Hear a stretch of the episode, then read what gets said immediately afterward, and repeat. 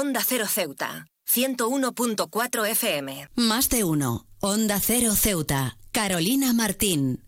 En la encrucijada de la historia, Ceuta se presenta como una oportunidad única para trazar su propio destino en el siglo XXI.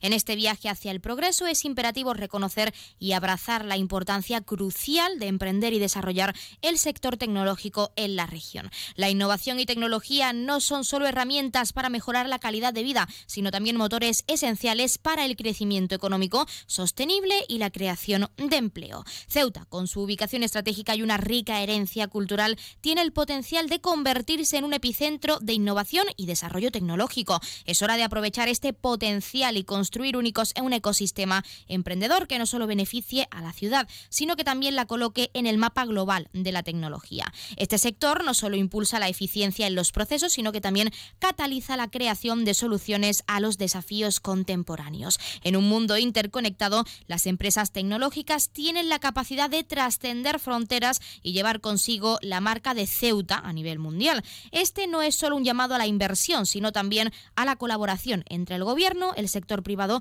y la sociedad civil para construir un entorno propicio para la innovación. La formación y educación son pilares fundamentales en este viaje. Es esencial invertir en la capacitación de los jóvenes ceutíes en, disciplinas STEM, ciencia, tecnología, ingeniería y matemáticas, proporcionándoles las habilidades necesarias para liderar la revolución tecnológica. Esto no solo les brindará oportunidades de empleo, sino que también cultivará una cultura emprendedora desde temprana edad. Los beneficios económicos de un sector tecnológico próspero no pueden subestimarse. La diversificación económica a través de la tecnología crea un ecosistema empresarial resiliente y reduce la dependencia de sectores más tradicionales. Además, atraerá inversores y talento, generando un ciclo virtuoso que contribuirá al desarrollo sostenible de la ciudad autónoma. El gobierno local también tiene un papel esencial en este proceso, actuando como facilitador y apoyo para los emprendedores. La creación de incentivos fiscales, la simplificación de los procesos burocráticos y la promoción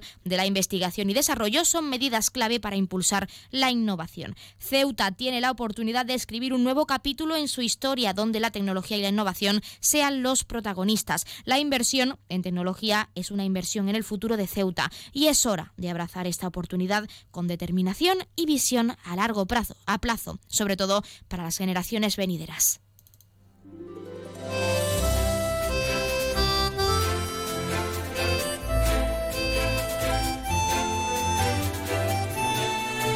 Buenas tardes. Arrancamos el programa de este miércoles 31 de enero y lo hacemos hablando del emprendimiento en la nueva era digital y cómo beneficia a nuestra ciudad autónoma concretamente. Nosotros arrancamos ya con una nueva edición de nuestro programa Más de Uno Ceuta. Vamos a desconectar como cada día por un rato con un programa que viene cargado de temas interesantes.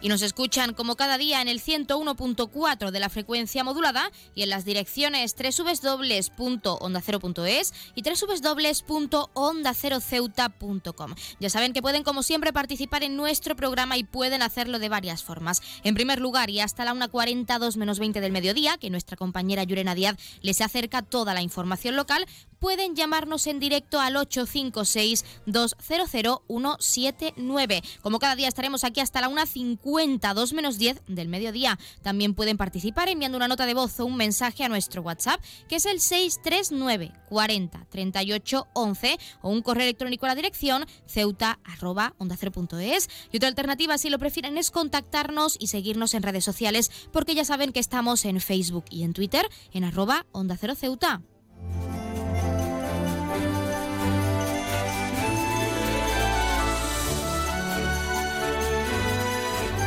Pueden contarnos si creen que Ceuta se ha convertido en un referente dentro del sector tecnológico e incluso si piensan que se le debería dar aún más voz a ese emprendimiento en este sector en nuestra ciudad. Ya saben que también pueden participar para felicitar a un ser querido que cumpla años, dedicarle una canción o incluso pedirnos su tema favorito para que suene durante unos minutos en nuestro espacio, porque como siempre les decimos, queremos escucharles con nuevas canciones, géneros musicales, experiencias, recetas, anécdotas. Así que ya saben que pueden llamarnos, deben llamarnos, de hecho queremos escucharles y que nos hagan sobre todo partícipes de su vida diaria. Anímense.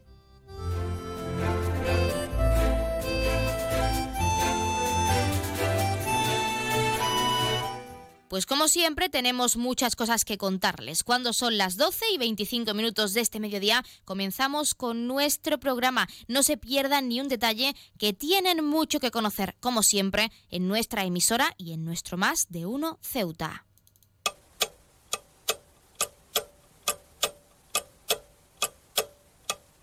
Y arrancamos como siempre conociendo la última hora. El sindicato médico da una, una, tregua tras 11 meses de huelga por los pacientes y para iniciar, dicen, un diálogo constructivo. Este sindicato suspende la huelga, aunque asegura que permanecerá vigilante, reservándose la opción, dice, de retomar acciones si no hay mejoras sustanciales.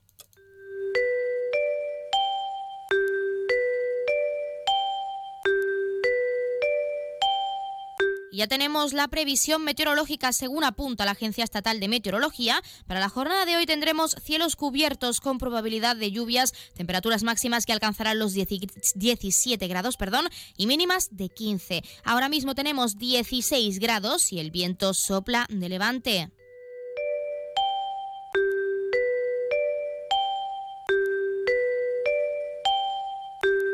Y pasamos, como siempre, también a contarles la noticia curiosa del día. El usuario de TikTok, arroba fernavarro-1, ha publicado uno de los vídeos más sonados de los últimos días en la red social, hasta el punto de acumular más de 3.600 comentarios y millones de visualizaciones, al mostrar el que, según dice, es el Mercadona más difícil de entrar en toda España. En las imágenes grabadas en un supermercado del gigante valenciano en Barcelona, se ve cómo entra en el local y camina durante cerca de un minuto hasta alcanzar unas escaleras. Luego baja varios pisos hasta al fin llegar a los estantes. En total, cerca de un minuto y 20 segundos desde que atraviesa la puerta principal hasta que llega a los pasillos del súper. Los usuarios de la plataforma se han tomado esto con humor y es que las reacciones del vídeo que ya, como ya saben, se ha hecho viral, un usuario entre los muchos que han comentado señala, es más rápido ir al Mercadona de Zaragoza. Otra persona apunta, esto no es un Mercadona, es un escape room. Y otra más. Con mi ansiedad en la segunda esquina ya me estaría dando la vuelta pensando que no es un Mercadona real y que solo quieren mis órganos. Ya saben que pueden contarnos si desde luego se pasarían por este Mercadona solo por curiosidad o ni se lo pensarían al tener que andar tantas escaleras, subir, bajar y tantos pasillos para conseguir el producto que quieren.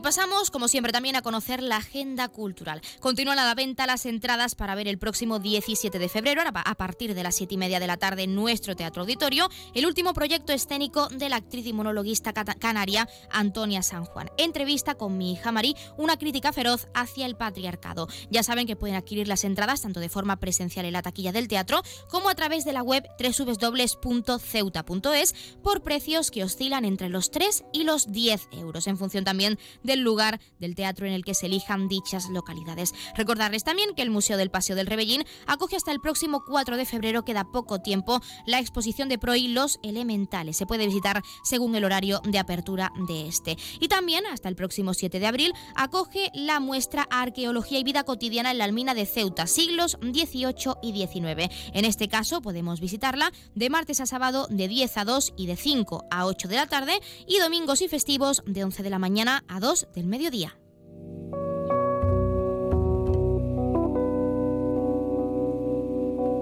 Como siempre también contarles qué ocurrió un día como hoy. En 1966, la Unión Soviética lanza la sonda lunar Luna 9, convirtiéndose en el primer artilugio humano en posarse suavemente en el cuerpo en otro cuerpo celeste. En 1977 se inaugura el Centro Pompidou en París. En 1990 en Moscú abre la primera sucursal de la empresa estadounidense de comida rápida McDonald's. En 1994 un incendio destruye el Gran Teatro del Liceo de Barcelona. Volvió a abrir sus puertas en el 1999. Y en 1999, precisamente, en la Universidad de Alabama, en Estados Unidos, descubren los restos de un chimpancé muerto en 1985 llamado Marilyn, el virus VIH1 causante del SIDA y procedente de este animal. Además, la cadena de, de televisión Fox, en Estados Unidos también, emite el primer episodio de la serie animada Padre de Familia.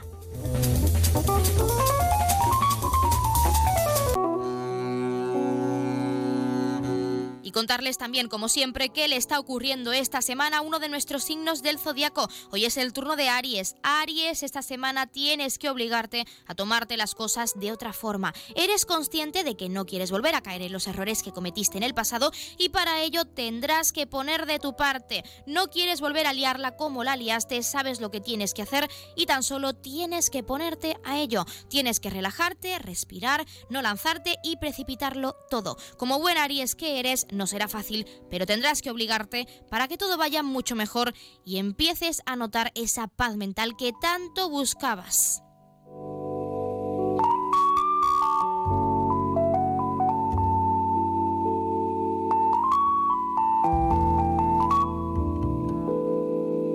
Y ACFEP ha puesto en marcha su regalo solidario de San Valentín, en este caso centrado en la importancia de cultivar nuestro amor propio. Se trata de un llavero donde el sí me quiero es el lema principal. Nos lo contaba el educador social de la entidad, Miguel Sánchez, al que por supuesto vamos a escuchar bueno, nos parece genial el, pues el amor romántico que siempre se nos ha vendido, pero nosotros le hemos querido dar una vuelta y hemos hecho un llavero de que se llama Si me quiero. Y bueno, el, el lema es que si el amor es compartido, tienes que empezar por ti mismo. O sea, no, no se puede concebir el, el amor a los demás sin querernos a nosotros mismos.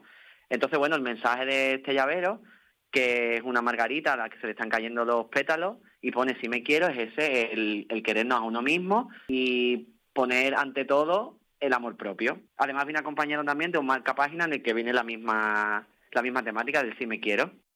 Pues ya lo han escuchado y cuando son las 12 y 32 minutos de este mediodía vamos a entrar de lleno ahora sí en nuestros contenidos y entrevistas. Tienen mucho que conocer, tenemos mucho que contarles, así que no se pierdan ni un detalle, que arrancamos ya con nuestro Más de Uno Ceuta.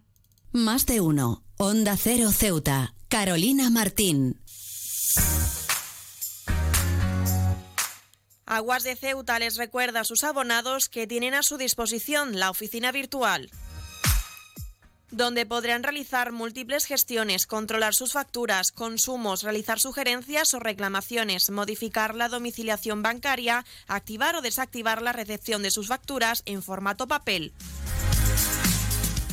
ACEMSA dispone además de una app en la cual podrán realizar avisos de averías, reclamaciones y disponer de acceso a diferentes links relacionados con nuestra empresa.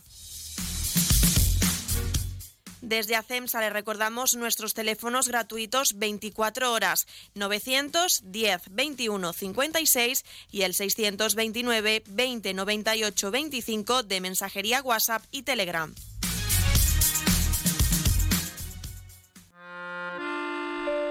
Si eres de los que se duermen con las noticias, aquí eso de despertar interés se nos da bien. Nos acompaña Pedro Sánchez. He tratado siempre de, cumplir con mi palabra. ¿Y por qué nos ha mentido tanto entonces, presidente? Señor Núñez Feijóo, buenos días. ¿Está usted insinuando que la dirección de correos ha tenido algún interés en que no se repartieran a tiempo los votos por correo? Pocos se atreven a preguntar lo que todos queremos saber, pero en Onda Cero contamos con más de uno. Si escuchar lo mismo de siempre te cansa, despiértate con Alsina. Más de uno con Carlos Alsina. De lunes a viernes desde las 6 y siempre que quieras en la web y en la app. Onda Cero, tu radio.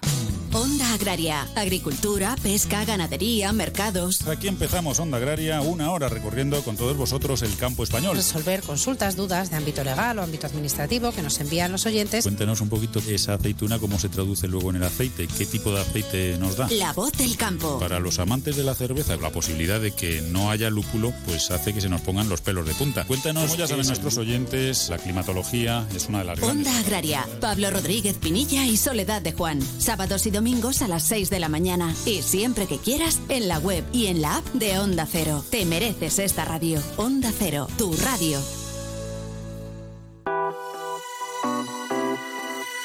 Belmóvil cumple 25 años gracias a vosotros.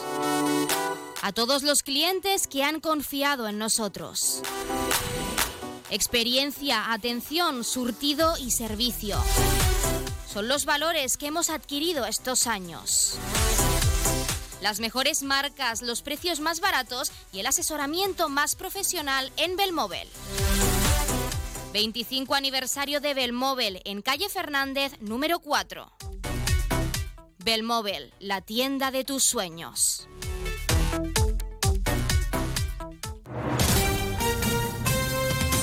Onda Cero Ceuta. 101.4 FM.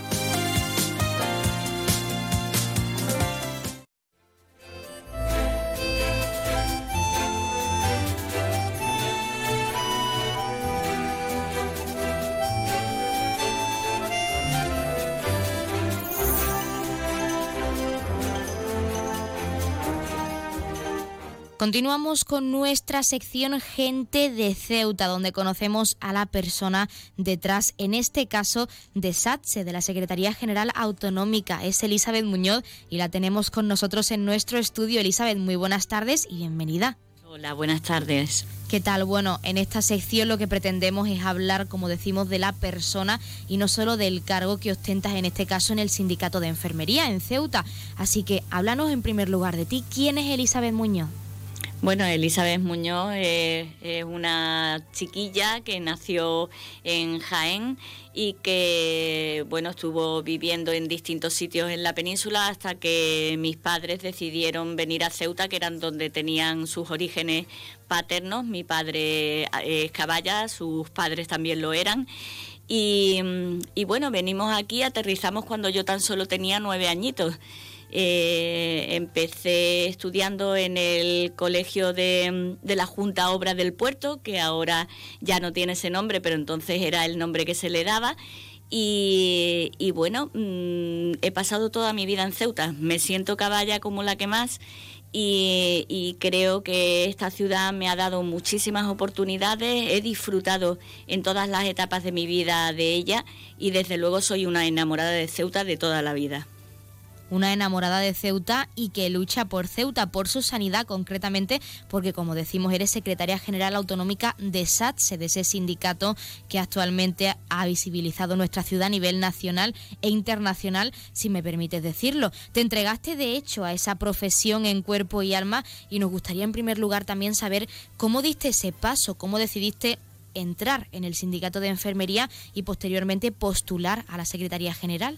Bueno, pues todo esto se produce un poquito mm, eh, sin esperarlo, ¿no? Porque eh, me acuerdo que para las elecciones del año 2007 ya el, el, anterior secretario general de SASE había contado conmigo, eh, pero en pequeñas liberaciones de, de un mes, dos meses, tres meses. Y, bueno, mm, yo estuve trabajando además como delegada de atención primaria, entonces teníamos muchas más representantes porque recordemos que la ley eh, de, en 2012 que recortó muchísimas cosas, entre ellas los sueldos, pero también las liberaciones sindicales, pues nos dejó los efectivos de nuestro sindicato a la mitad de lo que teníamos. Eh, bueno, yo como te decía, estaba de delegada de atención primaria, me encargaba solo de, la atención primaria, aunque luego mantenía reuniones obviamente con el resto del equipo, pues para mantener una línea uniforme, para actuar de una forma eh, inequívocamente unida de todo el sindicato. Eh, y bueno, pues ahí fui dando mis primeros pasos y en el año 2012 eh, con los recortes, pues el secretario general, Emilio Barrientos, decide incorporarse a, la labor asistencial de enfermería y, me propone que, en una asamblea eh, sea yo la propuesta para quedarme como secretaria general del sindicato. Mm, a mí, desde luego, me pilló totalmente de sorpresa porque había compañeros y compañeras que llevaban mucho más tiempo que yo, pero lo cierto es que de la noche a la mañana me vi de secretaria general y desde entonces pues he intentado desde luego mm, hacer valer la confianza que, que el equipo de Emilio Barrientos puso en mí y actuar de una forma en que la enfermería, la fisioterapia, las matronas pudieran sentirse orgullosas del sindicato que les representa y a su vez a nivel personal que también mis antecesores se sientan orgullosos de la labor que, que yo como persona realizo. Elizabeth, como caballa de corazón que vino desde Jaén, desde muy pequeñita y que se ha criado prácticamente en esta ciudad, ¿cómo definirías Ceuta actualmente, tanto a nivel sanitario, que es tu ámbito, como a nivel general? ¿Cómo la definirías tú? Bueno, desde luego Ceuta es una ciudad preciosa, como, como, hay pocas. O sea, el entorno que nosotros tenemos eh, rodeado de, mar y de océano es mm, único y, creo que es una labor fundamental que se dé a conocer nuestra ciudad. Eh, desde luego que tenemos carencias, obviamente. Eh, yo reconozco que, por ejemplo, ahora tengo hijos en edades ya eh, adolescentes y, más jóvenes que adolescentes y, y, echan en falta muchísimas actividades que en otros lugares tienen. Eh, es cierto que para la juventud, incluso para, para las personas muy mayores, mm, también pueden sentirse con, con, que no hay demasiadas actividades y yo creo que ahí, desde luego, la ciudad tiene una labor importante que desempeñar porque los ciudadanos tenemos que sentirnos a gusto y, querer quedarnos aquí, no que sabemos que tenemos muchísimos funcionarios en la ciudad que cuando llega el fin de semana o llega cualquier puente lo que hacen es eh, precisamente salir en vez de disfrutar de todo lo que tenemos aquí. Em, es cierto que hay muchísima gente que está empezando a conocerla, que la labor de la Consejería de Turismo está mm, luchando para que Ceuta se conozca a nivel eh, de toda España y, de, y del extranjero, pero bueno, que creo que es una labor desde luego que hay mucho por realizar y mucho por hacer en ese sentido. Elizabeth, quizá como una reflexión final y teniendo en cuenta todo lo que has conseguido en tu caso como secretaria general de SATSE, como decimos, para visibilizar Ceuta y su sanidad tanto a nivel nacional como internacional, ¿tú personalmente te esperabas algo así? Si echas la vista atrás, ¿esperabas haber llegado tan lejos para, por supuesto, darle esa voz a nuestra ciudad autónoma y a todo lo que ofrece, que también nos lo has comentado? Bueno, desde luego no, no esperaba haber estado tantísimo tiempo de secretaria general, pero lo que sí te puedo decir es que no he perdido ni la ilusión, ni el ánimo, ni, ni las ganas de forzarme día a día. Al contrario, estoy continuamente eh, pensando en qué más podemos hacer por mejorar la sanidad de Ceuta y por mejorar eh, la situación de nuestros compañeros y de nuestras compañeras creo que la labor de este sindicato eh, tiene que estar día a día reforzándose y yo siempre he dicho que el día que esto mm, me desilusione, me aburra o, me haga sentirme mal, seré la primera en que cogeré el camino y volveré a, mi hospitalización quirúrgica, que es la planta de, las que, de la que salí para, para estar como secretaria general en SASE. Pues para finalizar, y ahora sí lo más importante que siempre lo preguntamos para todos nuestros oyentes, sobre todo los que no son ceutíes y quieran en algún momento visitar nuestra ciudad, tú personalmente como caballa de corazón ya decimos, ¿por qué les animas? Porque no siempre Ceuta es lo que se ve en los medios nacionales, no siempre es lo malo, tenemos mucho que ofrecer, así que ¿cómo les animas a venir a Ceuta? Bueno, tienen que conocer toda la, toda la, herencia cultural que tenemos, eh, esas murallas, esa puerta califal, todo, todo hay que conocerlo, pero es verdad que es muy importante también conocer el entorno.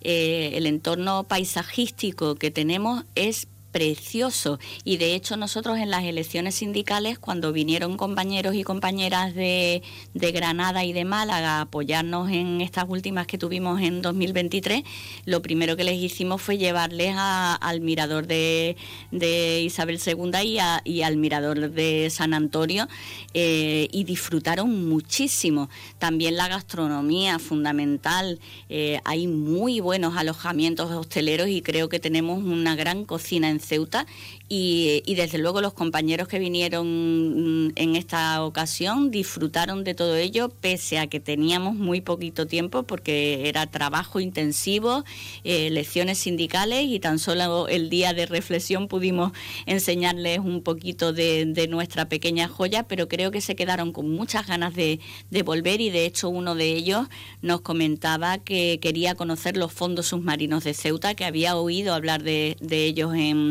en Málaga y que él buceaba y que estaba deseando apuntarse a alguna de las actividades que se realizan para, para conocer estos fondos.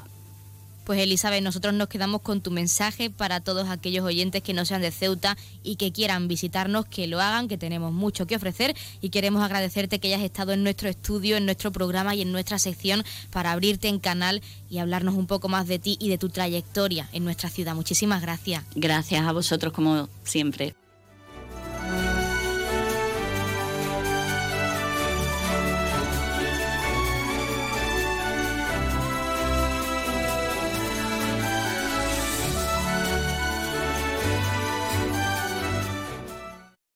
Más de uno. Onda Cero Ceuta. Carolina Martín. Clínica Septen, Centro de Reconocimiento de Conductores.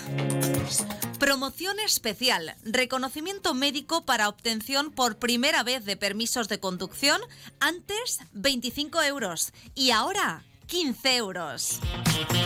Foto incluida. Estamos por las mañanas y por las tardes. Horario de lunes a jueves de 14 a 21 horas y martes, miércoles y viernes de 8 a 15 horas. Teléfono 856 20 14 46. Marina Española 9. Clínica Septen, siempre tú.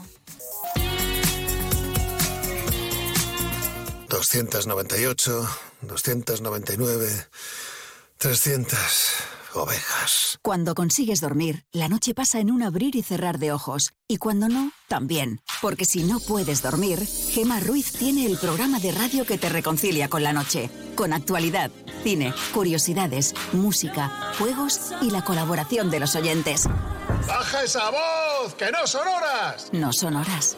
De lunes a miércoles a la una y media de la madrugada, los jueves a las 3 y siempre que quieras en la web y en la app. 301, 302, 303. Onda Cero, tu radio. La música mansa las fieras. en concreto, esta. Porque el Colegio Invisible es el programa favorito del monstruo bajo tu cama, del de dentro del armario y del que se esconde tras las cortinas. Ahora podéis compartir algo más que tu cuarto. Comparte buenas historias, misterios, enigmas y fenómenos extraños que no te dejarán dormir. Pasa la noche de los jueves en vela con Lorenzo Fernández Bueno y Laura Falcó. A la una y media de la madrugada y siempre que quieras en la web y en la app. Onda Cero, tu radio. ¿Sabes qué hace más ilusión que un mini nuevo? Con su olor a nuevo, su brillo de nuevo y su mira mi mini nuevo. Un concesionario nuevo lleno de minis nuevos. Ven a Mini Borras Motor, en Avenida España. Tu nuevo concesionario Mini en Ceuta. Con su olor a nuevo, su brillo nuevo.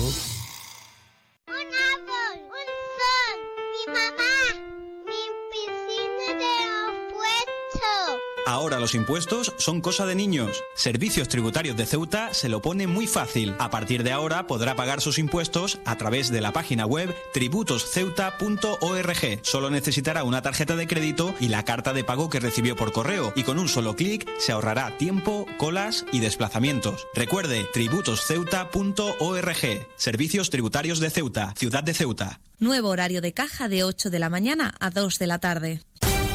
Onda Cero Ceuta. 101.4 FM.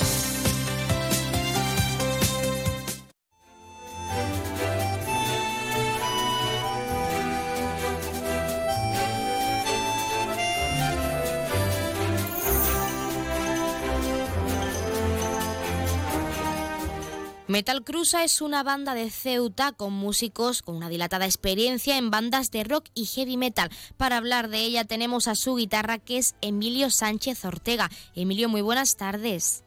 Hola, buenas tardes, Carolina. ¿Qué tal? Queremos incidir en esa historia de Metal Cruza. ¿Cómo nace exactamente? Pues mira, eh, nosotros, como tú has comentado, eh, somos músicos aquí de Ceuta ya con muchos años, hemos tocado en otras bandas anteriormente y precisamente el batería Pepe Bermejo y el bajista Antonio Mauricio se pusieron en contacto conmigo, me comentaron que querían hacer un proyecto musical y bueno, y yo como ya los conocía de toda la vida prácticamente, pues eh, me gustó la idea y, empezamos a ensayar juntos. En principio era una idea de hacer un cover, hacer versiones de otras bandas que nos gustaban. Y, bueno, y así empezamos en el año 2019 y, un poco más adelante pues ya eh, nos pusimos, en, bueno, eh, empezamos a buscar cantantes. Eh, Eloy Peula, que es el cantante nuestro, pues nos gustó y, se embarcó con nosotros en esta aventura.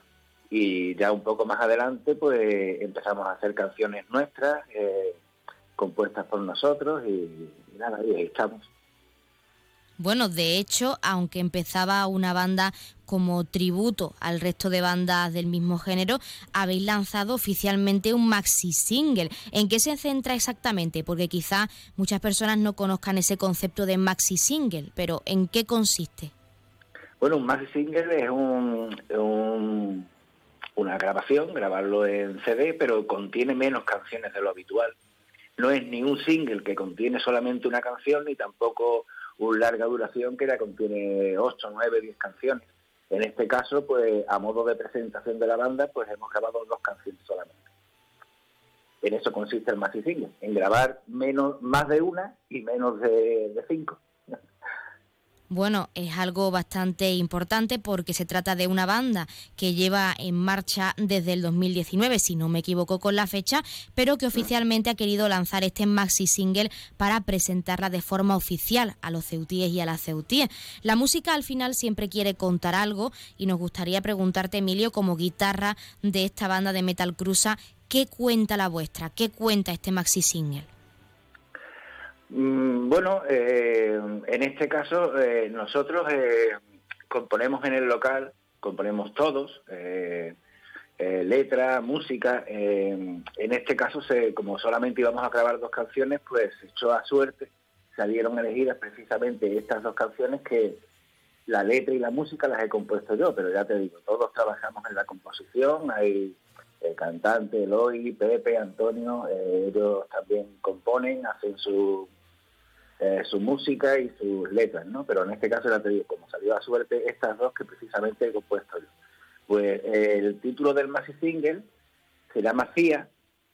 Esto habla de, bueno, eh, leer, de ver documentales, se van surgiendo ideas.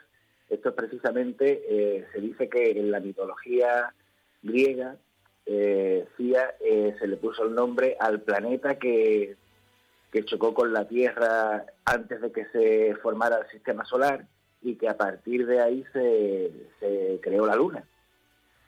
Y eso es lo que habla este tema que da título al Massive Y bueno, y todas las canciones pues van hablando de, experiencias que vamos, como te digo, eh, no sé, en la lectura, en documentales, eh, cosas que nos interesan y que queremos plasmar en nuestras canciones. Bueno, como tú mismo nos has comentado, al final cada uno de, vosotros, de los integrantes de Metal Cruza, habéis formado parte de otras bandas también conocidas en la ciudad, pero por fin os habéis juntado y entre todos habéis puesto esa idea para este maxi single. Y nos gustaría también saber qué significa para vosotros a nivel personal como integrantes de esta nueva banda, que no es nueva, pero sí es nueva en lo que al lanzamiento del maxi single se refiere, pues al final haber lanzado estas canciones tan personales y con una letra que al final significa tanto y que habéis puesto en común, como hemos mencionado. Sí, bueno, para nosotros es muy importante poder lanzar eh, las dos canciones. Ha sido un trabajo muy largo, como podrás imaginar, eh, que eh, conlleva a, con, concretar con muchas personas de diferentes índoles, porque, bueno, la portada la hace una persona, nos pusimos en contacto con ella, la grabación la, la ha hecho un, un amigo nuestro de, toda la vida aquí en Ceuta, se llama Caco, eh, la fotografía, Paola García, en fin, eh, hay muchas personas involucradas en esto. Y para nosotros, pues, claro, es, muy ilusionante poder lanzarlo y, y que las personas lo puedan oír. Claro, después de todo el trabajo que conlleva lanzarlo, pues estamos muy emocionados y esperemos que se escuche lo más posible llega lo más importante y es ya se ha lanzado oficialmente este maxi single que ahora también nos gustaría saber dónde se puede escuchar, pero antes de eso siempre quizás un poco apresurado, pero en este caso tenéis pensado algún evento para poder presentar oficialmente la banda a los ceutíes, como decimos, y poder eh, también ofrecer este maxi single en directo en algún momento. Sí, nosotros ya eh, aquí en Ceuta eh, hemos tocado en varias ocasiones también eh, el último concierto ha sido en Algeciras, en la Sala de la Carmola. Y, aquí, claro, evidentemente volveremos a tocar en Ceuta, posiblemente para la primavera, mayo quizás, para presentar ya el CD. Y no solamente el CD, sino un gran repertorio que, tenemos de canciones. Y además en Ceuta, pues claro, nuestra intención es tocar en, el mayor sitio posible en todos los sitios donde podamos, en Algeciras, en Estepona, en Málaga, en fin, tocar donde, donde se pueda. Estamos también mandando la información de, la grabación a varios festivales para ver si alguno cuaja y termina contratándonos para tocar en algún sitio. Y, y nada, y esa es la idea, promocionarlo lo mayor posible para que la gente nos conozca y, y seguir tocando y seguir disfrutando de la música, que es lo que en realidad queremos. Pues para animar Emilio desde aquí a los ceutíes y para finalizar, incidiendo en ese maxi single, ¿se puede escuchar en alguna plataforma? ¿Los ceutíes pueden disfrutar de esta música tan especial en alguna parte? Sí, en todas las plataformas digitales, en Spotify, en Amazon, en iTunes, en YouTube, en todas las plataformas digitales está disponible eh, el maxi single además de eh, su edición física. Estamos esperando, en principio vamos a lanzar 200 unidades que llegarán en esta semana. Se podrá comprar también al precio de 5 euros. También estamos gestionando el tema del merchandising, camisetas, llaveros, en fin, púas, de todo un poco, que estará a la venta a diferentes precios. Bueno, pues, el que decida el CD solamente ya sabe que son 5 euros eh, CD camiseta, pues tendrá otro precio, CD camiseta llavero, en fin.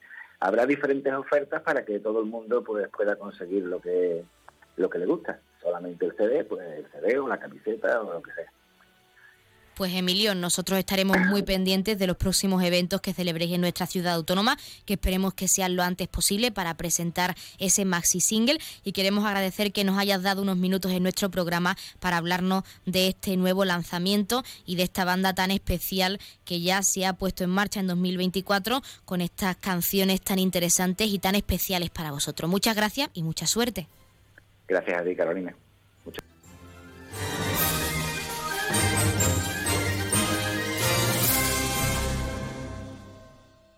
Thank you.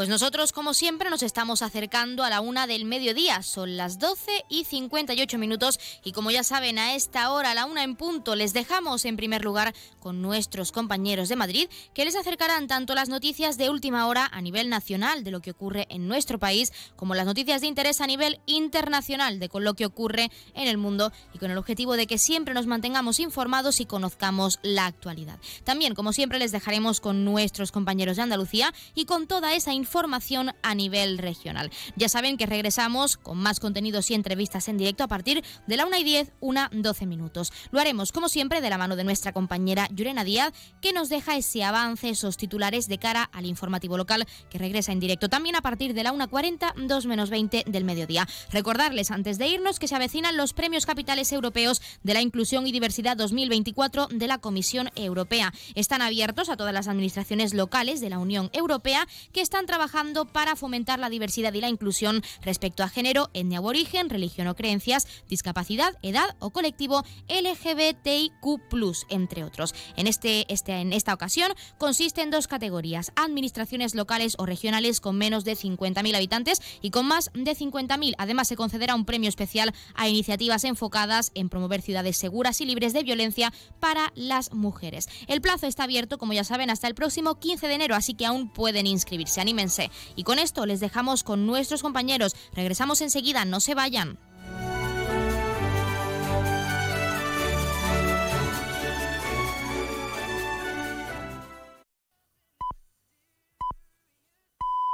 Es la una de la tarde, mediodía en Canarias.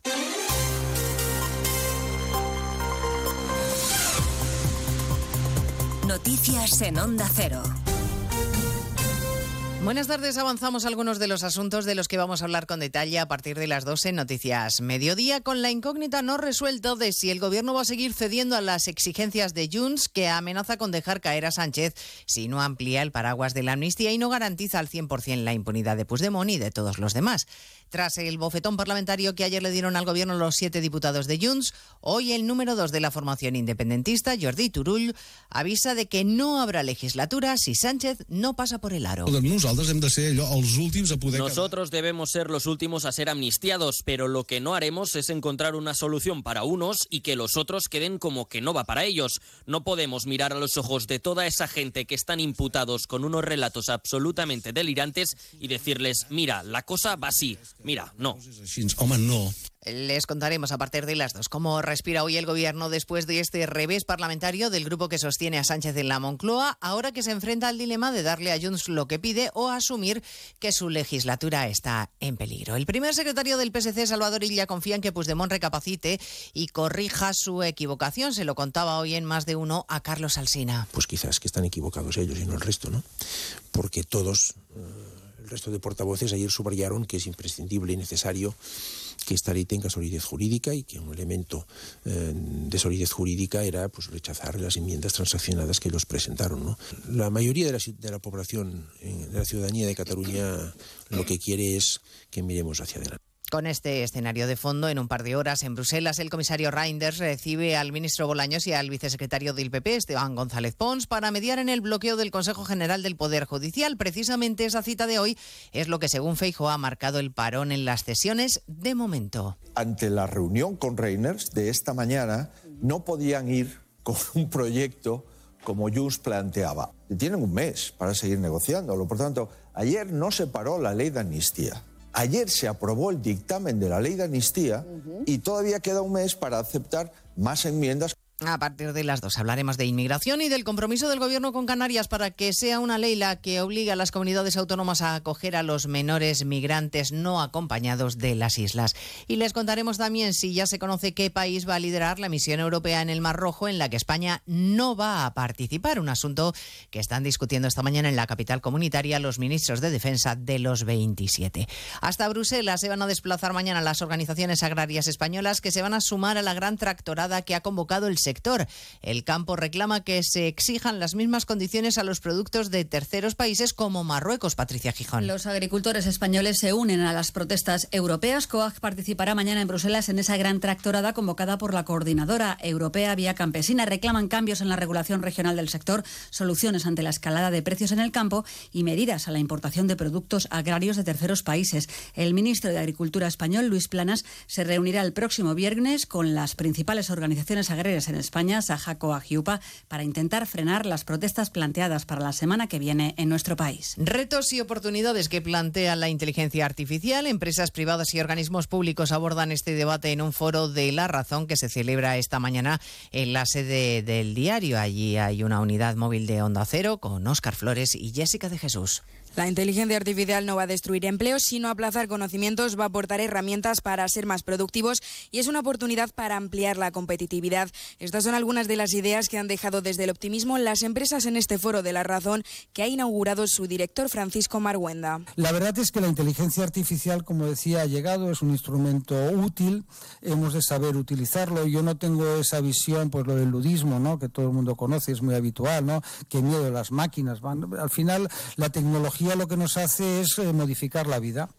Según un estudio de la revista Ethic, la mitad de los españoles ya trabaja en un puesto relacionado con el uso de tecnologías de inteligencia artificial o automatización. Y en Ávila, la policía ha detenido a una cuidadora de una residencia de mayores que estafó 15.000 euros a dos sacerdotes que residían en el centro. Y no es la primera vez que la detienen por hechos similares. Redacción en Ávila, Elena Rodríguez. Ya el año pasado fue detenida por estafar 11.500 euros a la persona que cuidaba en su domicilio. En esta ocasión, los hechos han tenido lugar en una residencia de la provincia donde habitan sacerdotes jubilados o enfermos. De hecho, las víctimas han sido dos sacerdotes de avanzada edad, a los que estafó 12.000 y 3.000 euros respectivamente. La arrestada, que ya ha sido puesta a disposición judicial, se apropió de sus pertenencias y de sus tarjetas de crédito, con las que realizó compras en diferentes establecimientos. Fueron los familiares de las víctimas los que denunciaron la situación. Pues de todo ello hablamos en 55 minutos cuando resumamos la actualidad de esta mañana de miércoles 31 de enero. Elena Gijón, a las 2, Noticias Mediodía.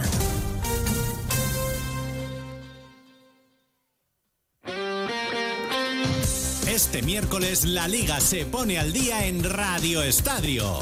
Los equipos de la Supercopa recuperan los partidos pendientes. Desde las 7 de la tarde, el Barcelona recibe a Osasuna en el primer partido tras la decisión de Xavi Hernández de abandonar el club a final de temporada. Y desde las 9, en duelo de vecinos, el Atlético de Madrid recibe en su fortaleza del Metropolitano al Rayo Vallecano.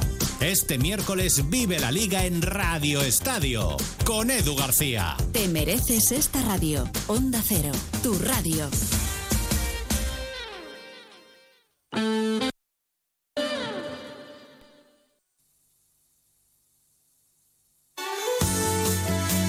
Onda Cero.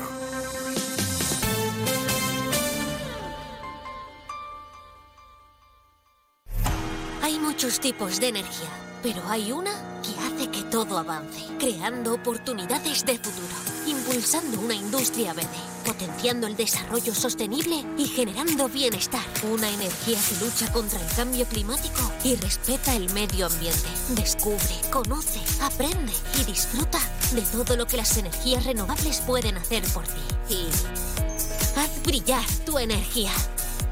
Junta de Andalucía. Sobre todo, Onda Cero Andalucía.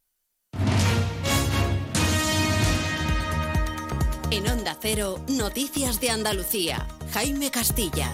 Buenas tardes, hacemos a esta hora un repaso de la actualidad de Andalucía de este miércoles 31 de enero, día en el que el ministro de Agricultura ha convocado una reunión para este viernes con representantes de las principales asociaciones agrarias y ganaderas de toda España. Intenta con esto Luis Planas desactivar las protestas convocadas por el sector cuyo calendario van a decidir mañana. Las denuncias se centran fundamentalmente en el exceso de normativas medioambientales europeas, la competencia de terceros países y los altos costes de producción, entre otras. La sequía es también uno de los problemas más graves a los que se enfrentan. Es el tema central que el presidente de la Junta, Juanma Moreno, lleva en su agenda en Bruselas, donde cumple hoy su segundo día de viaje oficial aunque hoy precisamente va a defender el Pacto Verde Europeo que critican duramente los agricultores y ganaderos en su intervención en el Pleno del Comité de las Regiones. Movilizaciones anuncian también en Andalucía a partir de mañana los sindicatos UGT y comisiones obreras, en este caso para protestar por la demora en la concesión de prestaciones de dependencia de la Junta y la falta de plazas en residencias públicas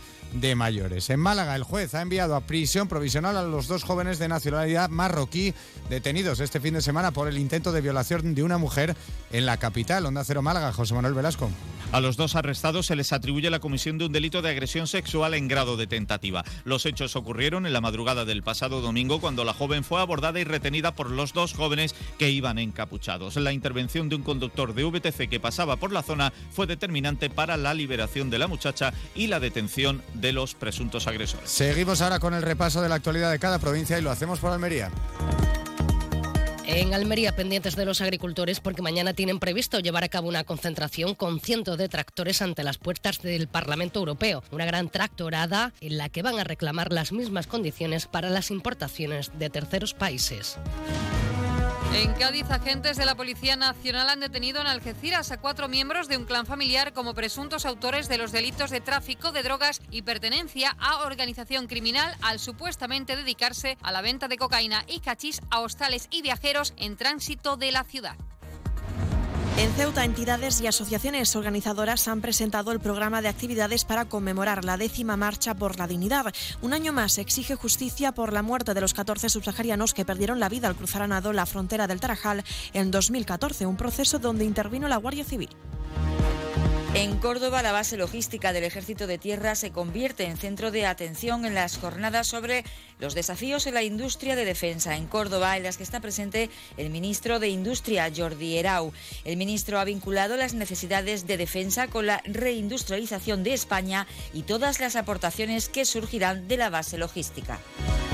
En Granada, la zona de bajas emisiones de la capital empezará a funcionar el 1 de abril de 2025. La alcaldesa Marifran Carazo ha explicado que la ciudad quedará restringida al tráfico para vehículos matriculados fuera de la capital con 20 años de antigüedad.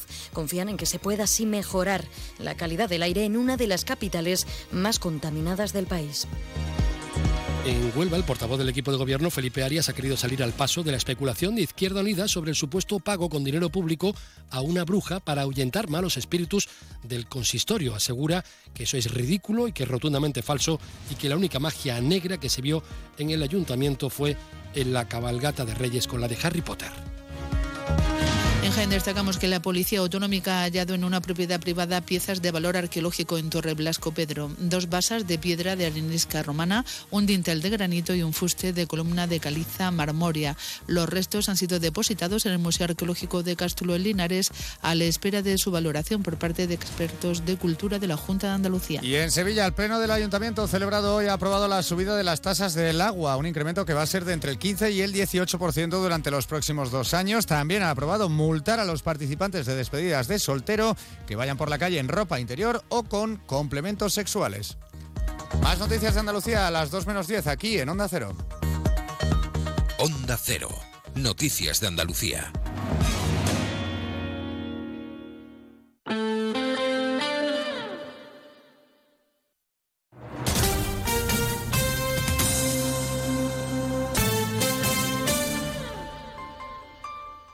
Onda Cero Ceuta, 101.4 FM. Más de uno. Onda Cero Ceuta. Carolina Martín.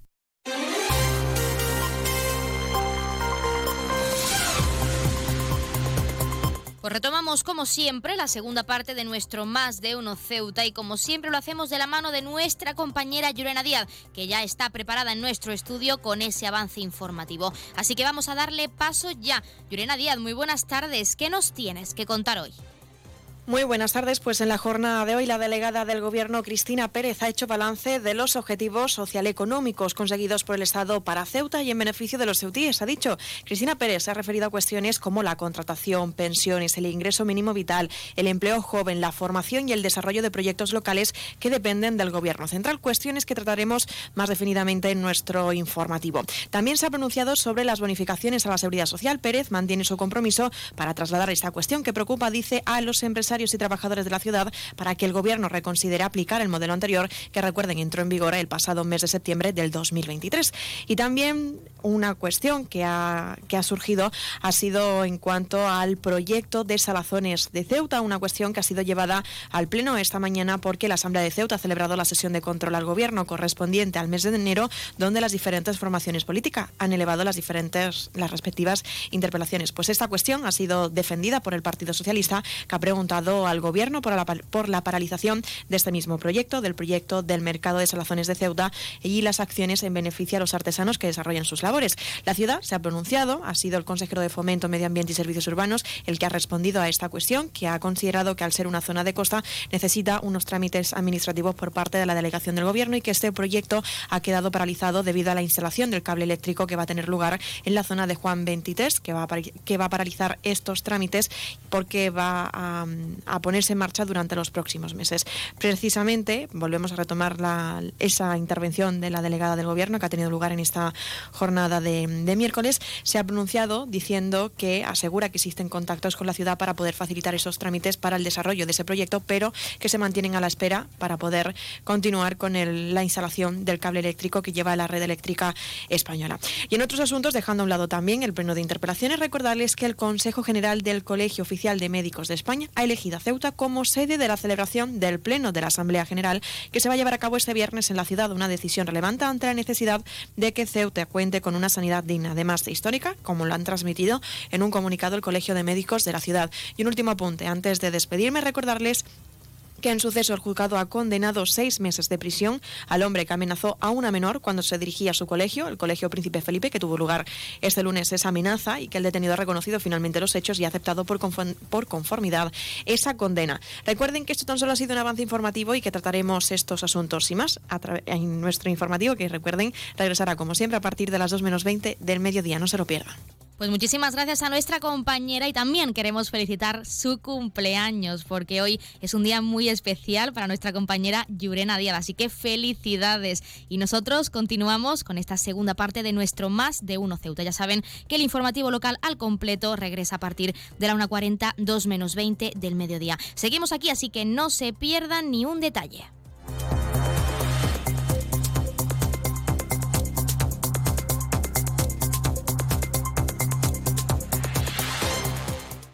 Más de uno. Onda Cero Ceuta. Carolina Martín.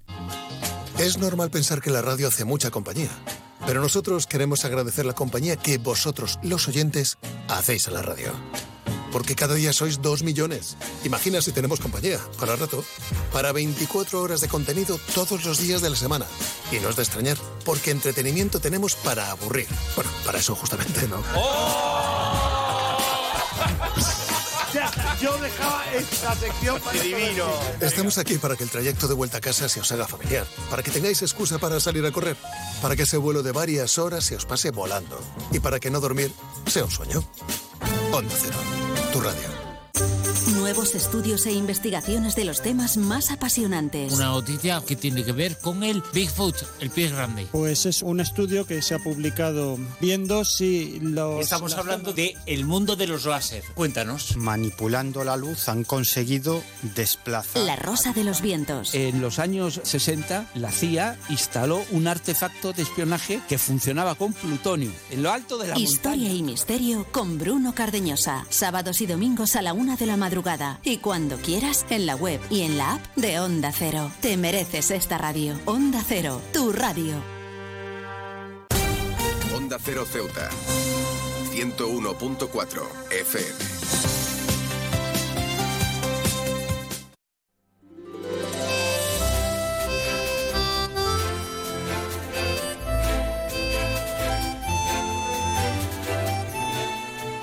Los lengüetas han cautivado a Alfaya y parecen ser los favoritos para este Carnaval 2024. Para hablar de ello tenemos a su autor, que es Josemí Romero. Josemí, muy buenas tardes. Buenas tardes, Carolina, gracias. ¿Qué tal? Bueno, en primer lugar, la enhorabuena porque habéis pasado a cuartos, que es bastante importante. Está claro que no sois nuevos, pero este año, ¿por qué habéis elegido los lengüetas concretamente? Bueno, eh, Después del año pasado con, la conquista del PAN, que también, bueno, tuvimos, tuvimos la, oportunidad ¿no? de estar también en las fases de, cuartos de final en, el concurso de Gaditano. Eh, la, propuesta que tuvimos el año pasado, queriendo, bueno, queriendo buscar precisamente la, sencillez y, quizá el romanticismo ¿no? que, tiene el oficio de un panadero, eh, para volver a sorprender este año buscábamos darle un, vuelco a la cosa. ¿no? Entonces es verdad que hablábamos con Juan, que es el autor de música, con Alfredo, el director, eh, que había que darle una vueltecita de tuerca, ¿no? Teníamos que, decir cositas, teníamos que ser más, quizás más incisivos. Entonces, bueno, salió eso de hay que ser un poquito más, darle más a la lengua, un poquito más de cuenta. Y ahí lo vi, ahí dije que yo, yo creo que es una forma de vestirlo, de zapatero, usando el doble sentido de la palabra lingüeta, y, nos puede dar mucho pie porque a mí también me gusta no tratar tratar la, la temática desde, desde, desde la perspectiva de un trabajador, ¿no? de un obrero, de un, de un bueno, en este caso de un zapatero, en este caso de un panadero, pero creo que tiene, tiene una perspectiva de, de la situación de, del pueblo, ¿no? porque no deja de ser un trabajador, una persona de, la calle. Y creo que, bueno, hemos, bueno, ha salido bien la, la, idea. Josemi, de hecho, entre los temas principales que habéis tratado en ese teatro en el Falla fue uno de los más actuales y que están preocupando a la mayoría de ciudadanos y ciudadanas, que es el tema de Palestina, entre otros muchos, pero por destacar un tema concreto. Nos gustaría preguntarte, quizá como autor de los lengüetas, por qué usar la concienciación a través de la música y a través en concreto de la comparsa. A ver, el carnaval de Cádiz, bueno, cualquier carnaval, ¿no? En el que es el pueblo, es el que se expresa. Eh, yo creo que es una ventana, una ventana en la que tú poder expresar tu, tu, tu forma de las cosas tus tu pensamientos, ¿no? Al fin de cuentas, yo soy como autor, mi grupo lo que hace es ponerme voz a mí, ¿no? Ellos me prestan, me prestan su garganta, ¿no? Para que yo, para que yo hable por ellos, para que ellos cantan por mí.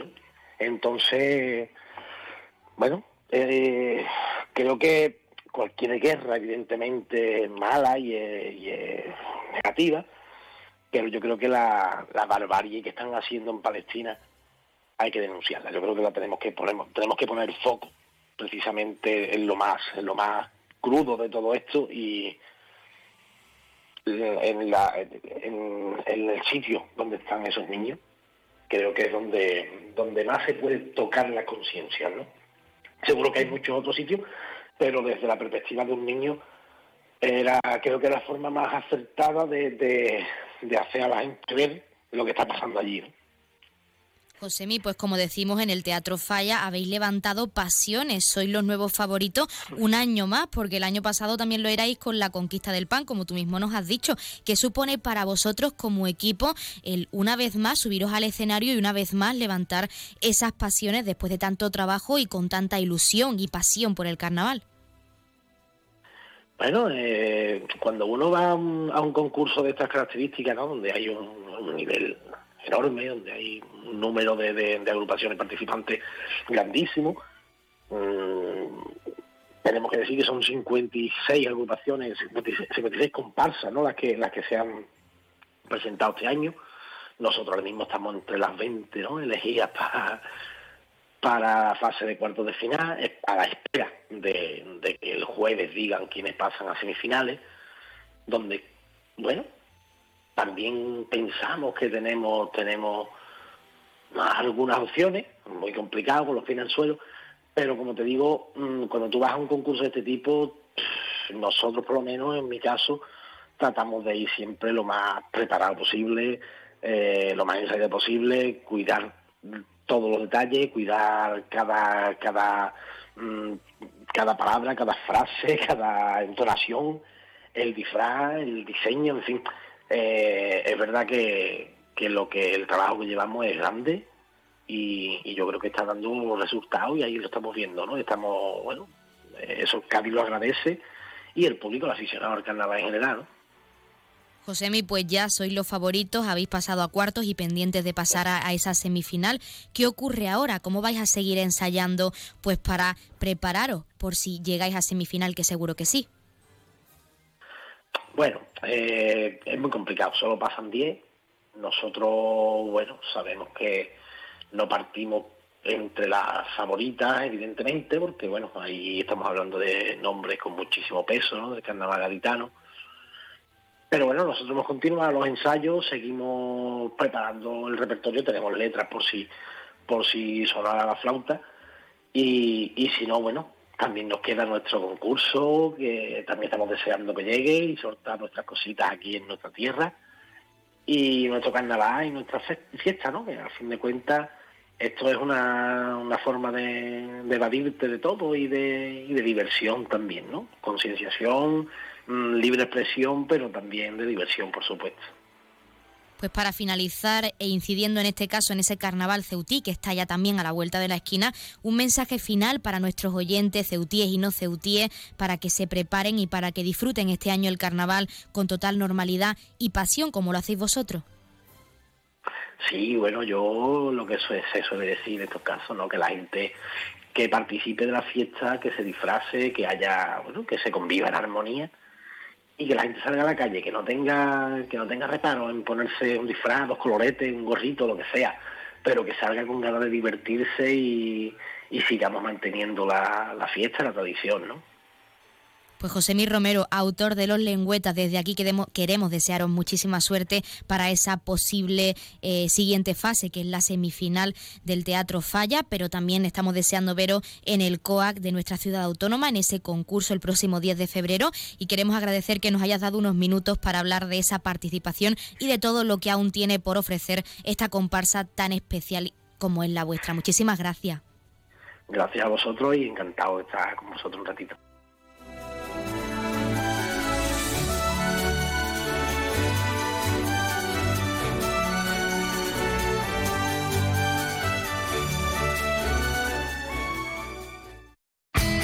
En CESIF, la Central Sindical Independiente y de Funcionarios, todo lo que hacemos es gracias a ti. Porque con tu confianza y apoyo, tú lo haces posible. CESIF es otra clase de sindicato. Independiente y profesional, transparente y cercano. Sindicato más representativo en las administraciones públicas de España y en muchas empresas privadas. Sea cual sea tu profesión, en la función pública o en la empresa privada, CESIF es tu sindicato. Vota CESIF. Defiende tu trabajo. Pues como siempre han escuchado las palabras del sindicato CESIF de uno de nuestros colaboradores y como es costumbre ya tenemos al otro lado de la línea esa asamblea territorial de Cruz Roja con ese sorteo en directo. Así que no les hagamos perder el tiempo y vamos a darles paso ya. Asamblea Territorial de Cruz Roja, muy buenas tardes. Buenas tardes. A continuación le ofrecemos el sorteo correspondiente al día 31 de enero.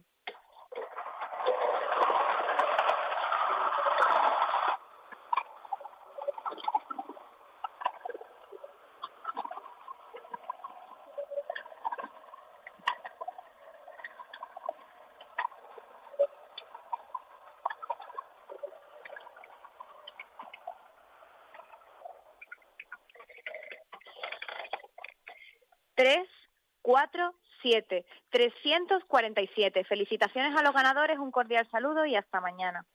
Pues hasta mañana la Asamblea Territorial de Cruz Roja y como siempre muchísimas gracias por participar con ese sorteo en directo para todos nuestros oyentes, a los que por supuesto les damos la enhorabuena a todos los premiados y premiadas que como cada día esperamos hayan recibido esa gran noticia con nosotros y que no hayan sido pocos, que es lo más importante. Recordarles el número agraciado de hoy, que ha sido el 3 47 347, popularmente conocido como El Mundo. Y ahora sí, pasamos a darles a conocer los números de interés. Ya saben que el 112 es para emergencias, 016 lucha contra el maltrato, el 900 018 018 para el acoso escolar y el 024 el teléfono de atención a conductas suicidas. Y si quieren contratar un servicio de taxi, ya saben que en Ceuta contamos con dos empresas, Autotaxi con el 856 925 225 y también tenemos Radio Taxi con tres números de teléfono 956 51 5406, 956 51 5407 y 956 51 5408. También acercarles, como siempre, las farmacias de guardia disponibles para hoy, miércoles 31 de enero. Horario diurno tendremos la farmacia Gabriel Arredondo en el Paseo del Rebellín número 22 y la farmacia Almadraba en la avenida Martínez Catena 44 en Colonia Romeu. Y en horario nocturno, como siempre, tendremos disponible esa farmacia de confianza, la farmacia Puya, situada, como ya saben, en la calle Teniente Coronel Gautier, número 10, en la barriada de San José. Pues como siempre les hemos acercado esos números de interés y farmacias de guardia. Y como es costumbre, también queremos dejarles con algo de música para que desconecten, para que se relajen con nosotros y regresar enseguida con la recta final de nuestro más de uno Ceuta. En este caso, y por adelantar, hemos estado en la biblioteca pública porque se ha presentado la undécima edición de la, de la marcha por el Tarajal, la marcha del Tarajal. Y los organizadores de este evento, Ramsés Mohamed Azumik y también Pilar Pilu eh, Alba Díaz, nos contaban en qué va a consistir ese recorrido, novedades y todo lo que, que, lo que pretende que es como ellos mismos dicen, recordar a las víctimas de ese suceso que de hecho cumple esta edición 10 años. Así que tienen mucho por conocer todavía. No se vayan, que regresamos enseguida. Les dejamos en este caso con ese paso doble, esa actuación, un pequeño trozo de los lengüetas en el Teatro Falla. Así que no se lo pierdan. Vamos a escucharles.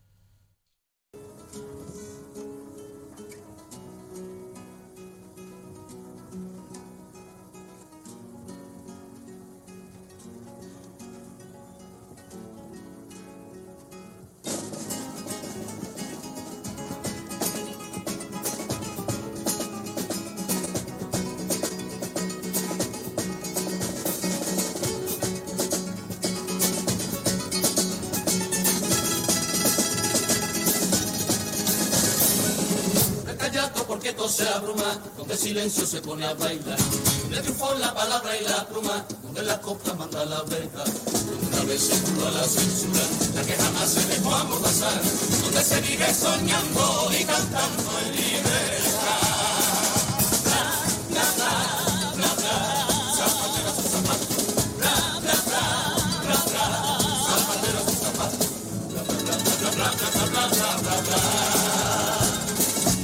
Mi remiendo, abrí mi zapatería, entre martillo y leña en lengüeta pasa el día, con el que pasa de largo,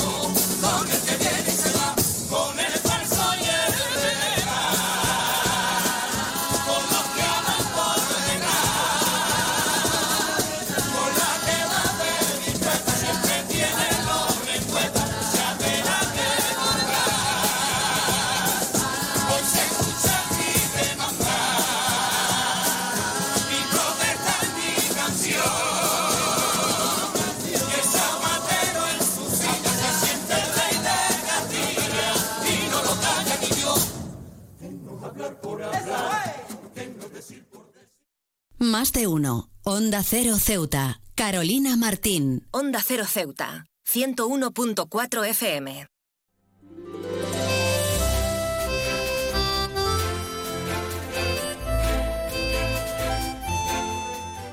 Efectivamente, son ya 10 años desde aquella tragedia del Tarajal, el fatídico 6 de febrero del 2014, en la que 14 personas murieron intentando llegar hasta las costas de la ciudad de Ceuta.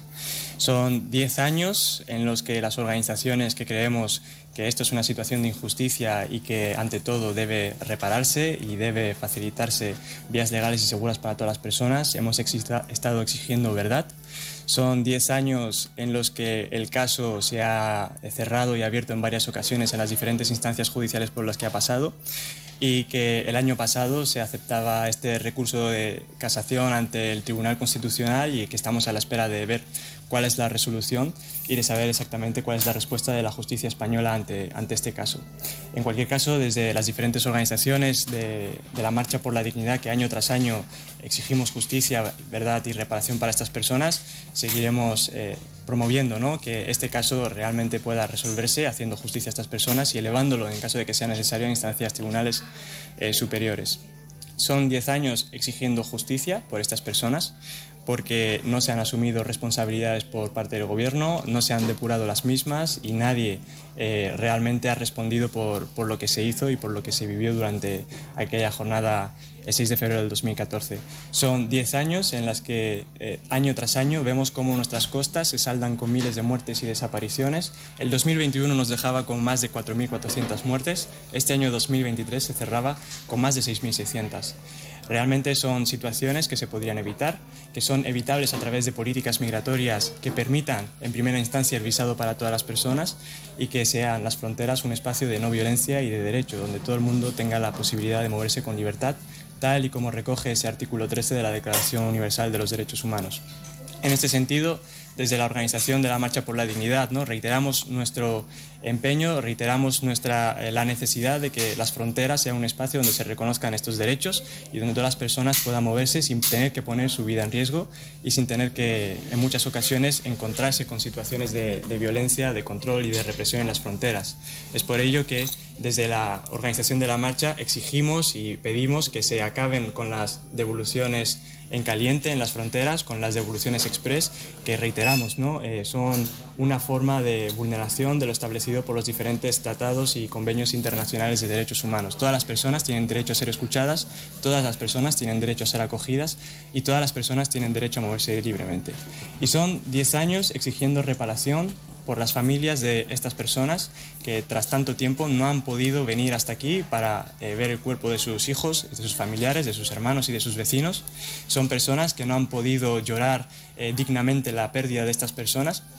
Y en última instancia, pues solicitamos ¿no? el que realmente las familias, las afectadas por eh, todas estas situaciones puedan venir, puedan llorar con dignidad a sus fallecidos y puedan, en última instancia, darles un entierro digno. A ellas y a todas las víctimas de las fronteras que año tras año mueren y desaparecen en nuestras costas intentando llegar hasta una vida mejor, ¿no? que es en última instancia lo que buscan. Este año el programa está previsto eh, en toda la jornada del día sábado 3 de febrero y eh, pues hará mención a, a todo el lema de este año, que son 10 años exigiendo verdad, justicia y reparación. El primer, primer acto está focalizado en la verdad y se hará una mesa redonda en el Instituto Ávila que dará comienzo a las 11 y media de la mañana. Eh, esta mesa redonda estará moderada por Mamadou Simaca y en ella participarán Patuca Fernández con una ponencia llamada Tarajal, el dolor que no cesa, Mukhtar Ba, que hablará sobre eh, el paso por Marruecos y la externalización de las fronteras, y por último Vivian Ogú, que va a hablar sobre la no reparación y sobre una migra- migración digna y segura. Eh, esta mesa redonda se retransmitirá por streaming desde las redes eh, sociales del Tarajal, Instagram, Twitter y Facebook, y se retransmitirá desde el canal de YouTube. Em, para que otras personas en otros territorios que no se hayan podido desplazar a Ceuta, pues también puedan verla y, y estén presentes, aunque no físicamente. Después de esta jornada, que dará por se dará por concluida sobre la una y media de la tarde, eh, tendremos un espacio para comer. Este año no habrá un lugar concreto, sino que por grupos nos iremos moviendo por distintos lugares de la ciudad. Recomendamos a la ciudadanía pues, que se concentre en los lugares eh, más cercanos al Paseo del Rebellín o a la Plaza de los Reyes, que es donde dará lugar el comienzo de la undécima Marcha por la Dignidad desde la Plaza de los Reyes. Este año, por ser el décimo aniversario, hemos querido cambiar este, este lugar de comienzo y darle mucho más énfasis para poder recorrer las calles centrales de Ceuta y, y hacer partícipe a la ciudadanía de lo que estamos reivindicando. ¿no? Se hará este comienzo haciendo alusión a la justicia, segunda palabra del lema de este año, eh, y haremos presentes a, a los 14 jóvenes a las que les arrebataron la vida. Los tendremos con nosotros mediante unos rostros dibujados y sus nombres, porque queremos que, que cada persona esté presente con nosotros ese día, que se les llame por su nombre, porque son personas, son jóvenes que ya no están entre nosotros y a los que queremos hacer justicia.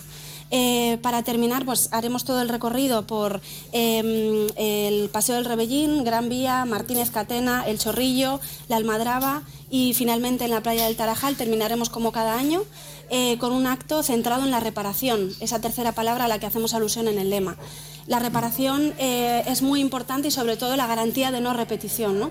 Eh, en el propio acto en la marcha, o sea, en la playa del Tarajal daremos lectura al manifiesto en varias lenguas. Es un manifiesto que también se, leerá en otras ciudades donde va a haber también convocatoria. Eh, se restablecerá la placa que ponemos cada año y haremos una serie de actos que sobre todo se centran en esa reparación a las víctimas y a sus familias. Y bueno, daremos por concluido el acto alrededor de las cinco y media de la tarde y pondremos, facilitaremos un autobús desde la playa del Tarajal al puerto, porque conocemos de mm, territorios como Cádiz, Sevilla, que se mm, desplazan hasta Ceuta, hasta Algeciras en este caso, en autobuses y les facilitaremos la vuelta. Eh, como he comentado, se va a hacer convocatorias en otras ciudades, tales como Madrid, Bilbao, Barcelona, en Cazorla, en Menorca y otras que esperamos que en los próximos días podamos compartir el cartel. Y bueno, por, terminar, ¿no? Tarajal no es un caso aislado. Hacemos especial mención a lo ocurrido el 24J, entrenador y Melilla. Y bueno, pues Tarajal eh, son 10 años de injusticia, 10 años de dolor, 10 años mm, de impunidad, pero también son 10 años de lucha, 10 años de fuerza colectiva y 10 años de resistencia.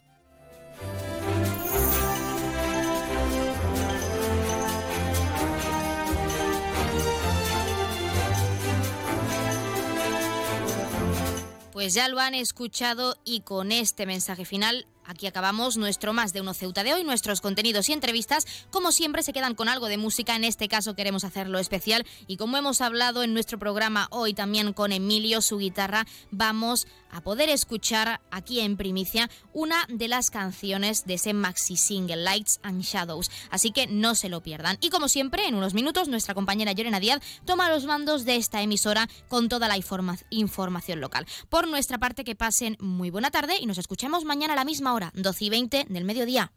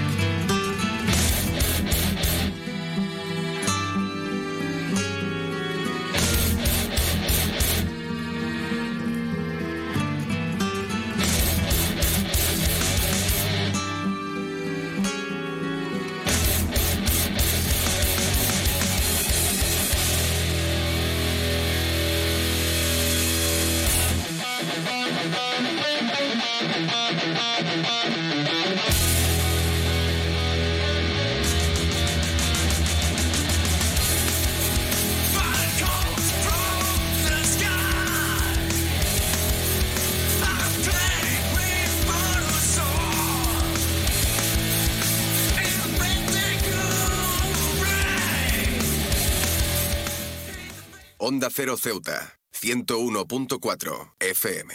Noticias. Onda Cero Ceuta. Llurena Díaz. Muy buenas tardes, son las 2 menos 20 de este miércoles 31 de enero. Llega la hora de noticias de nuestra ciudad, es la hora de noticias en Onda Cero.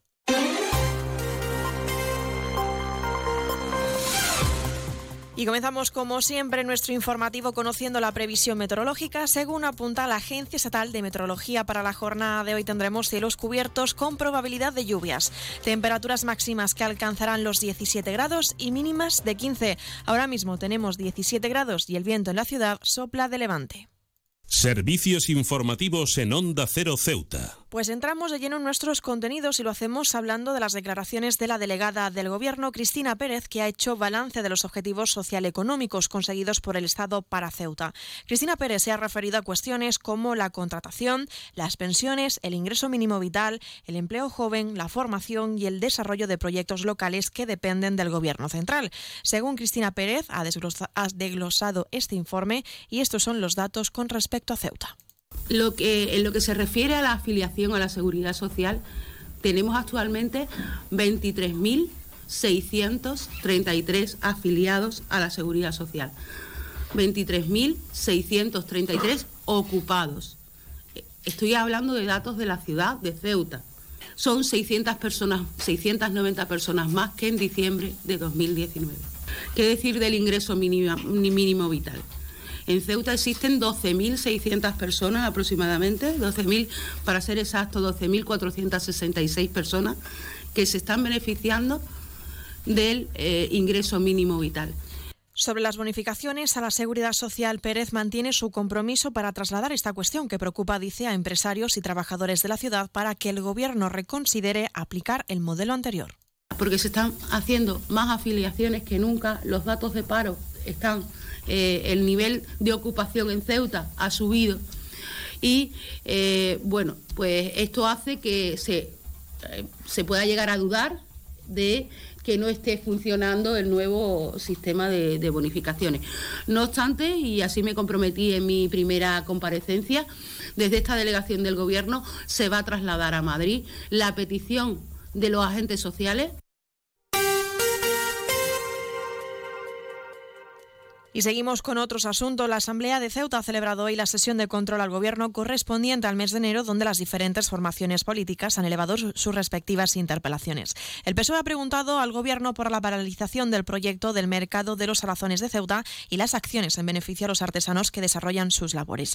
El vicepresidente primero de la Asamblea, Melchor León, se ha referido a las promesas incumplidas por el Ejecutivo local. Lo escuchamos. Pero la realidad hoy por hoy es que el mercado no llegó en 2023 y muchos nos tememos que tampoco, visto lo visto, llegue este 2024. Y nosotros desde el Partido Socialista no podemos permitirlo y el Gobierno debería trabajar para que este mercado fuera una realidad. En tanto en cuanto el Gobierno hace su trabajo y debería convertir en realidad sus promesas y no que queden solamente en papel mojado.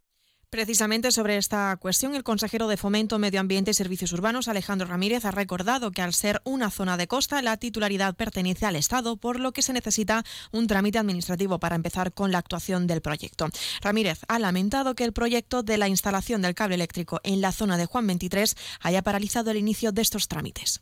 Situación actual, pues que nos encontramos aproximadamente hace dos meses aproximadamente, se nos comunica a través de la delegación del Gobierno que se va a iniciar en el próximo, creo que el próximo mes o mes y medio, la actuación tan importante para la ciudad, que es la estación de red eléctrica, que afecta a, a una zona importante de la explanada de, de Juan 23 y nos requiere nuevamente, por cuarta vez, modificar ese proyecto y adaptarlo a esa obra que se va a realizar en la mitad de la parcela.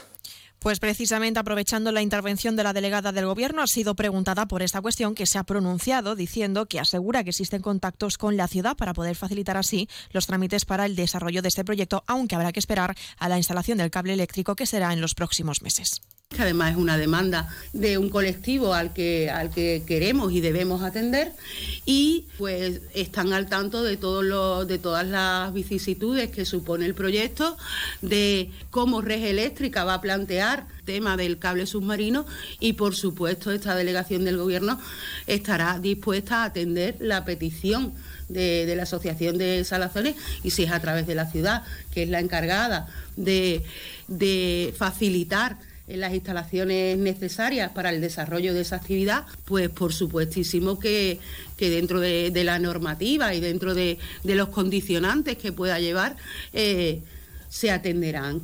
Y otra de las interpelaciones ha sido la que ha llevado Vox al Pleno sobre la rehabilitación del Parque de Santa, de Santa Catalina.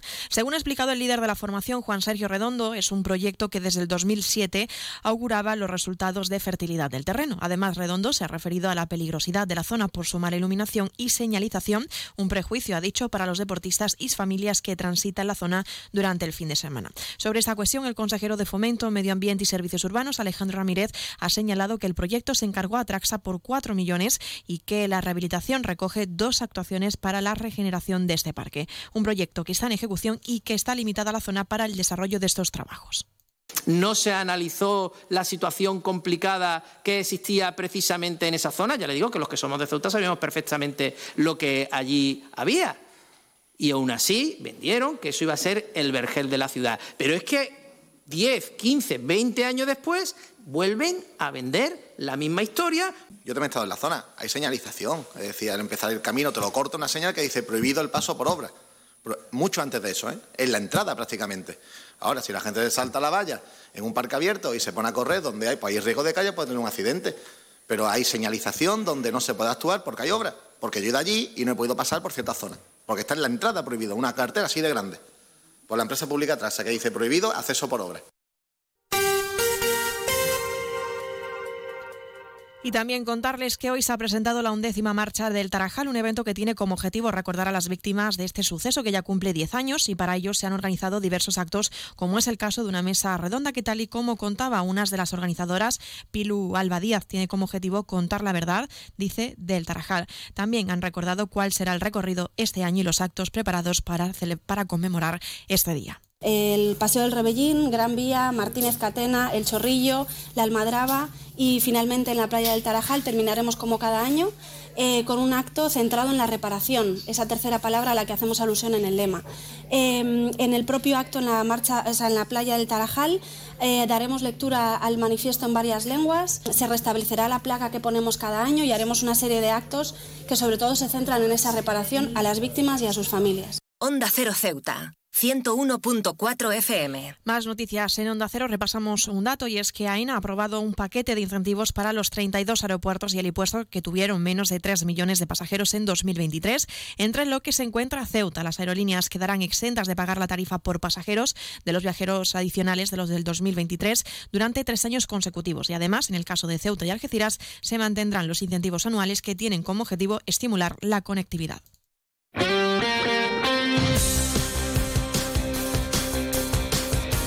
Y muy rápidamente pasamos a conocer la información deportiva. Les contamos que el equipo Bulldog Hockey Ceuta se prepara para la cuarta sede de la Liga Promoción. Los ceutíes realizarán dos partidos ante Marbella Piratas y Sevilla Dragons el próximo sábado en Fuengirola. Y el Sporting Atlético ha reforzado su plantilla con tres nuevos fichajes para mantener la permanencia en División de Honor Juvenil.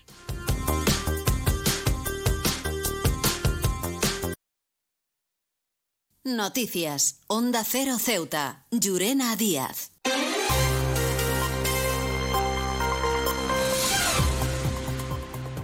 Y ahora sí, nos estamos acercando a las 2 menos 10 al final de nuestro informativo. Se quedan ahora con nuestros compañeros de Andalucía que les acercarán toda la información a nivel regional y como siempre a partir de las 2 de la tarde nuestros compañeros de Madrid les ofrecerán toda la actualidad a nivel nacional e internacional. Volvemos mañana como siempre a partir de las 8 y 20 de la mañana para contarles todo lo que pasa en nuestra ciudad durante las próximas horas y también aprovecho para recordarles que pueden seguir todas las noticias de Ceuta a través de nuestras redes sociales, tanto en Facebook como en Twitter en arroba onda cero Ceuta y recordarles también la previsión meteorológica que nos acompañará en el día de hoy. Tendremos cielos cubiertos con probabilidad de lluvias, temperaturas máximas que alcanzarán los 17 grados y mínimas de 15. El viento en la ciudad sopla de levante. Esto ha sido todo.